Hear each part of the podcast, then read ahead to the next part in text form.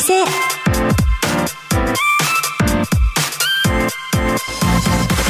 日本経済新聞の支局記者が語る地域再生。番組進行を務めます。古き良き時代から来ました。真面目なアイドル真面目にアイドル。ゆっぴーこと寺島由布です。もう8月が終わろうとしていますね。この夏皆さんいかがお過ごしでしたか？もうとっても暑い夏でしたけれども体調など崩されてませんでしょうか？おかげさまで私はとても充実した夏でした。そんな私寺島由布は早稲田大学在学中の2013年からソロアイドルとして活動しております。ゆるキャラ好きとしてゆるキャラグランプリをはじめ各地のキャラクターイベントで MC も担当してきました。どうぞよろしくお願いいたします。今日本経済新聞の電子版では人口減少産業活性化などの課題解決に取り組む地域の姿をデータで読む地域再生という特設サイトから記事を日々発信しています。この番組では日本経済新聞の52支局のネットワークを生かして毎回一つの地域にフォーカス。記者が知る地域の今を伝え地域の魅力も紹介します。日経電子版から地域ニュースもピックアップしてお届けします。さて今日の番組は先週に続いて長崎県に注目します。番組前半は見どころたくさん長崎の観光スポットについてお送りします。また全国各地の地域ニュースを挟んで後半は長崎県のグルメ名産品と題してお話しいただきます。この番組のご感想は SNS で「ハッシュタグ地域再生ラジオ」をつけて盛り上げてください。この後日経の長崎支局とつないでお送りします。どうぞお楽しみに。支局記者が語る地域再生。この番組は日本経済新聞社の提供でお送りします。クローズアップ長崎。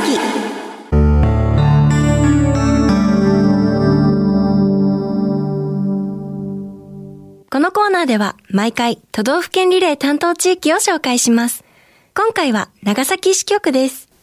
ここからはマイクロソフト Teams を利用してお送りします。日本経済新聞長崎支局の支局長、若杉俊也さんにつながっています。今週もよろしくお願いいたします。はい、よろしくお願いいたします。はじめに、若杉さんがいらっしゃる長崎支局の場所を教えてくださいますか？はい。JR 長崎駅から歩いてだいたい10分ぐらいの高台にありますいわゆる官庁街のビルの中にあります。それでは今日の本題に入りたいと思います。見どころたくさん、長崎の観光スポットというお話ですが、訪日外国人観光客が多く訪れる長崎県。この長崎の具体的な人気スポットを教えていただけたらと思います。なんとなく私が思い浮かぶのは、ハウステンボスとか、中華街とか、あとは平和公園とかも皆さん伺うのかなと思ったりするんですが、いかがでしょう？そうですね。ユフィさんのおっしゃる通り、魅力的なスポットは本当にたくさんあります。で、長崎県のイメージ調査をしますと、やはりよく知られているのは、カステラ、ちゃんぽん、ハウステンボスの順番のようです。つまり、美味しい食べ物とか、日本一広いテーマパークということで知られているようです。長崎市に関して言いますと、有名観光スポットが目白押しです。例えば初めて長崎に来る修学旅行生とか旅行者の方のいわゆるゴールデンルートというのをお話ししましょう。まずグラバー園と大浦天主堂を見学します。そしてその近くが古い洋館などの立つ南山手という場所なのですけれども、そこでお茶をしたり土産物屋さんを見たりします。その後すぐ近くの中華街でちゃんぽんか皿うどんを食べます。ついでにお土産物なんかをちょっと物色した後に路面電車で移動します。長崎の路面電車はどこまで乗っても140円という安さです。これに乗って約15分離れた平和公園に行きます。ここで平和公園と原爆資料館を見学します。で、その合間に今の真夏の時期でしたら長崎名物のチリンチリンアイスを食べたりする人が多いです。一方で県内全体を見ますと魅力のあるスポットが点在しています。中でも一つ挙げるとすると今年注目度が上がった離島の五島列島ではないでしょうか。NHK の朝の連続ドラマ舞い上がれの舞台になりました。ここはとにかく海が綺麗です。ビーチや海岸を訪れると、晴れの日は海の青さと空の青さがよく対比されて、しばらく眺めていても全然飽きません。結構大きな島なので、観光スポットはたくさんあります。まず、明治時代に建てられた綺麗なレンガ造りの道崎教会をはじめとした様々な教会群、それから溶岩が流れた後が海辺に広がっているイメージとしては海の鬼押し出しとでも呼べそうなアブンゼ海岸、それからスニーカーでも登れるんですけれども、なだらかな鬼岳というのがありまして、この頂上から島と海を見渡す眺望はとても素晴らしいです。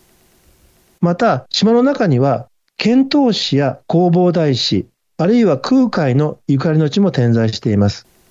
レンタカーでもある場合は、島の北側にある道の駅遣唐使ふるさと館に立ち寄ってはいかがでしょうか。美味しいものやお土産も買えますし、関連の展示物もあります。短い時間で歴史を学ぶこともできます。さらには食の楽しみも非常に豊かということで、美味しいものもたくさんあるんですよね。そうですね。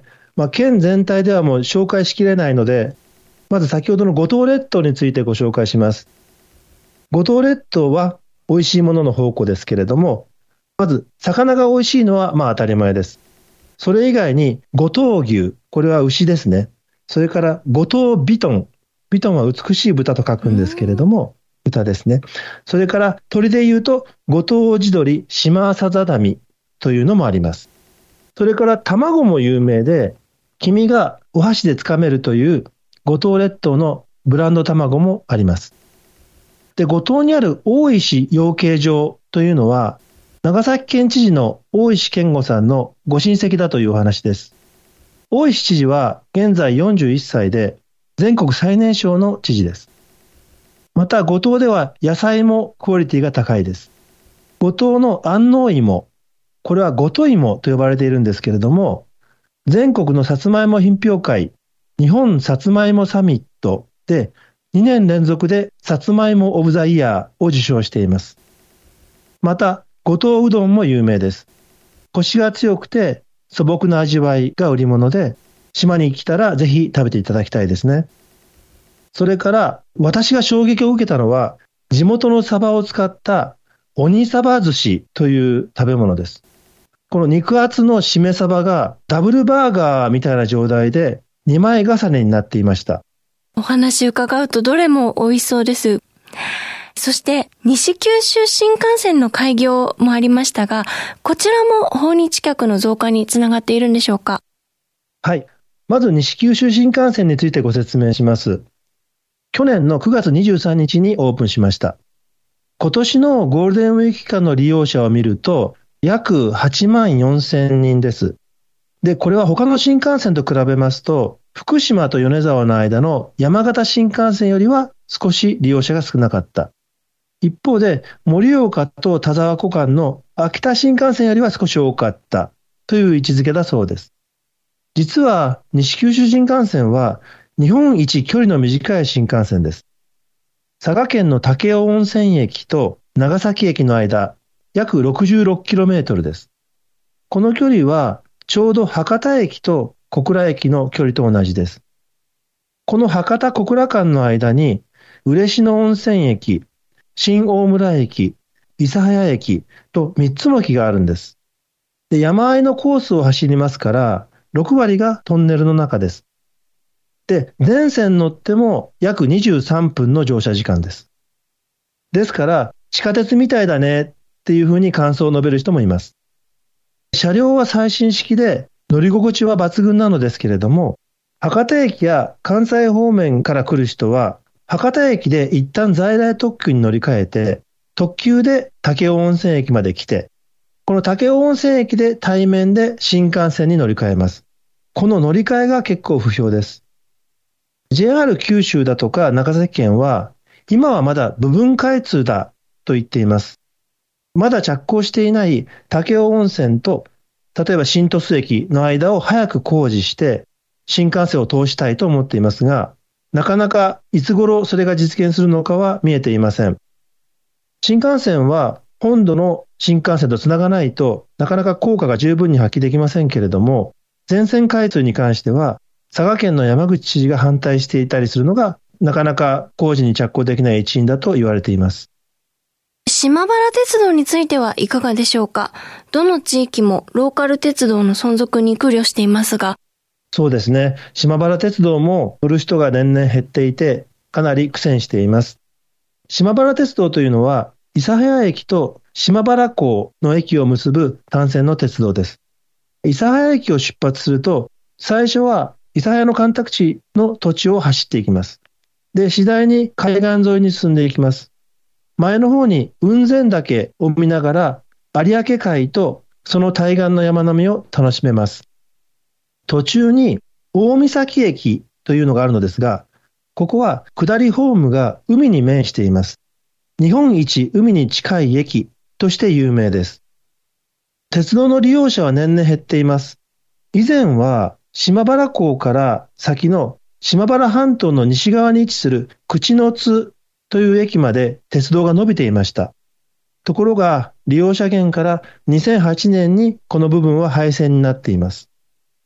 地元で島鉄と呼ばれて愛されている島原鉄道ですが、この30年以上、慢性的な赤字に悩んでいます。最近は自虐的な商品を売り出しています。例えば、赤字ペンが話題です。3色すべて赤字の同色ペンです。また、観光客に人気のサービスもあります。列車内でランチやスイーツを楽しめるカフェトレインとか、自転車をそのまま積み込めるサイクルトレインといったものが結構評判になっています。ところで、長崎は雲仙温泉や小浜温泉など、観光客にも人気の温泉地がありますね。そうですね。雲仙天草国立公園というのは、日本で初めて国立公園に指定された場所です。1934年に瀬戸内海国立公園、それから霧島国立公園とともに日本で初めて国立公園に指定されました。湯煙が立ち上がる雲仙地獄は国際的に有名な観光地です。ここには最近、星野リゾートが老舗温泉旅館の跡地にリゾート海というホテルを開きました。一方で、小浜温泉は海に面しています。日本一長い足湯というのがありまして、足湯に浸かりながら目の前に広がる立花湾に沈んでいく夕日を楽しめます。では、こうした人気観光地の今後の集客展望と課題がありましたら教えてください。確かに長崎市には観光スポットが目白押しです。中心部にある施設だけ見ても、平和公園、原爆資料館、グラバー園、大浦天主堂、出島、メガネ橋、中華街、他にもあります。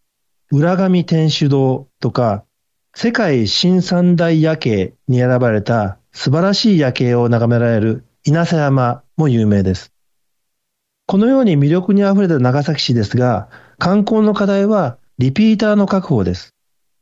コンパクトな街なので、有名スポットを1日2日で回れます。効率よく観光できるので、一度行けば満足となってしまうようです。長崎市には有名観光スポットだけではなく、街歩きであったり、グルメであったり、隠れた魅力がいっぱいあります。それをもっと気軽に楽しんでもらおうと、デジタルの技術を使って移動や旅のプラン作りをサポートするサービスが広がってきました。その一つが地図大手の前輪が展開しているストローカルというサービスです。この言葉は散策を意味するストロールと、それから狭いエリアを示すローカルを組み合わせた言葉です。街の周遊というニーズに特化したサービスなのです。ストローカルは情報発信やクーポンなどで市内の観光施設やレストラン、路面電車、ロープウェイといった交通機関などともコラボしています。快適で便利な旅を追求することで、リピーター客の獲得を目指しています。観光が主要産業である長崎市ですが、コロナ禍の前から観光客は頭打ち傾向になっていました。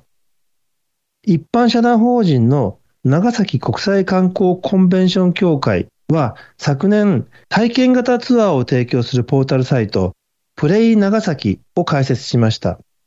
これは団体旅行をメインから個人旅行へという世の中の流れに合わせた企画で、自分の好みに合った体験型のプランを簡単に検索したり、あるいはおすすめ機能を使って探せるのが売り物です。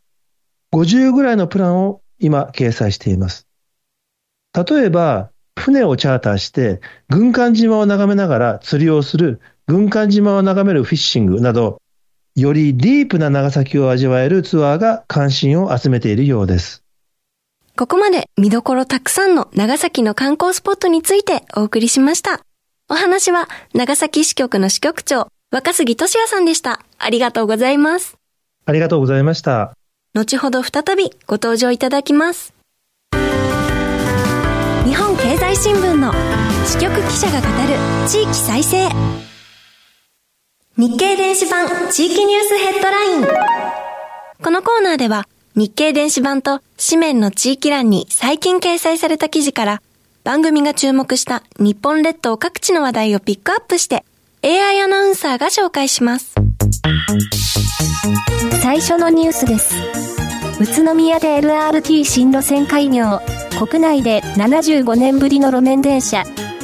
宇都宮市と栃木県芳賀町が建設していた次世代型路面電車 LRT 派が宇都宮 LRT が26日開業しました。国内での路面電車の開業は75年ぶりで、全線 LRT での新規開業は初めてとなります。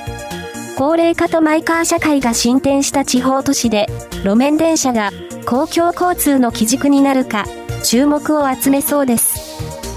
次のニュースです。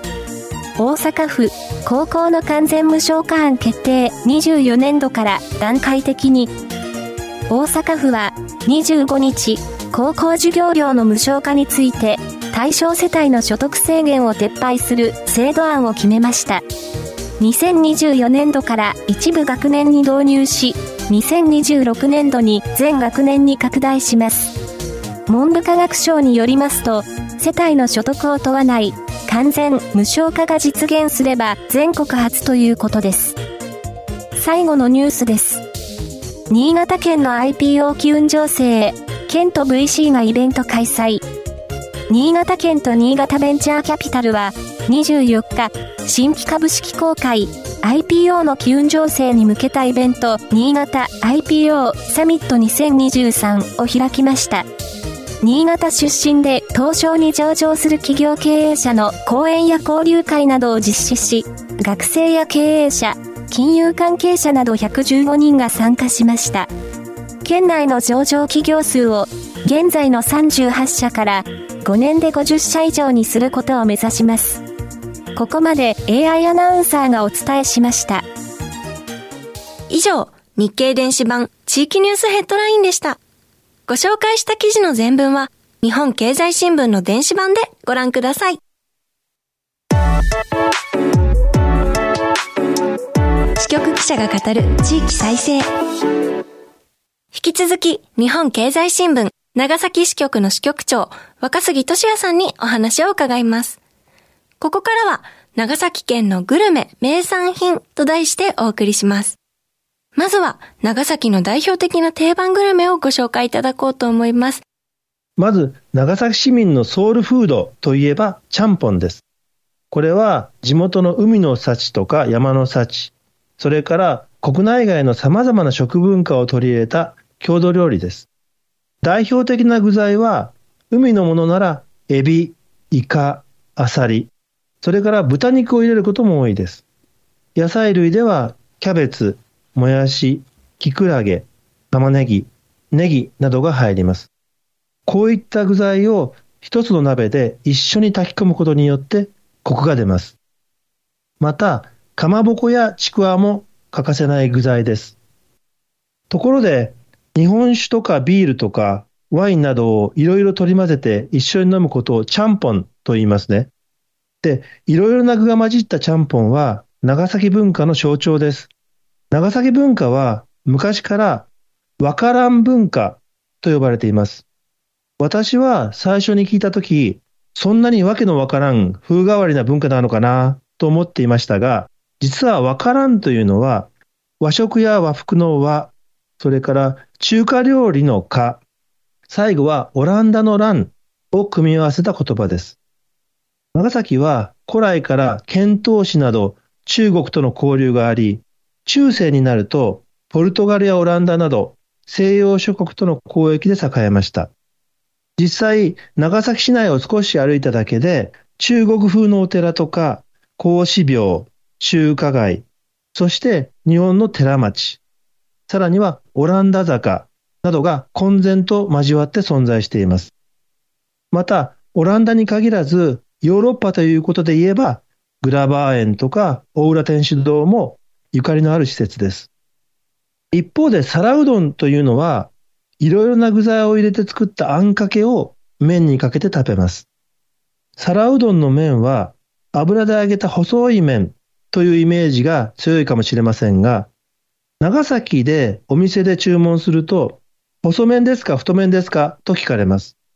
細麺は細い揚げた麺。太麺は普通のちゃんぽん麺です。ちなみに、皿うどんにつけるためのからしを置いている店はほとんどありません。地元の人は皿うどんにソースをかけて食べる人が多いです。もう一つの名物、トルコライスについてもお話しします。これは長崎を代表する洋食です。一枚の皿にスパゲッティ、サフランライス、あるいはピラフ、そしてポークカツがトッピングされている一皿です。このトッピングはハンバーグだったり、エビフライだったりすることもあります。長崎市内の繁華街にはトルコライスの上りを立てた店が多くありますから、一度味わってみてはいかがでしょうか。スイーツでもいろいろ美味しいものがありますよね。真っ先に浮かぶのがカステラなんですけれども、お土産品で人気があるのはどのようなものでしょうか？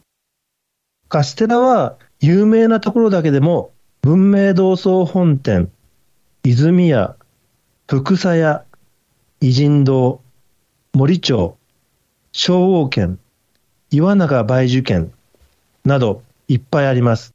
最近の観光客に人気なのは、カステラの中でも、五三焼きと呼ばれるタイプです。通常のカステラは、黄身と白身の割合が5対5になっていますが、五三焼きは黄身の割合を多くして5対3にしています。また、お土産としてよく売れているのは、福さ屋の福さ屋キューブという商品です。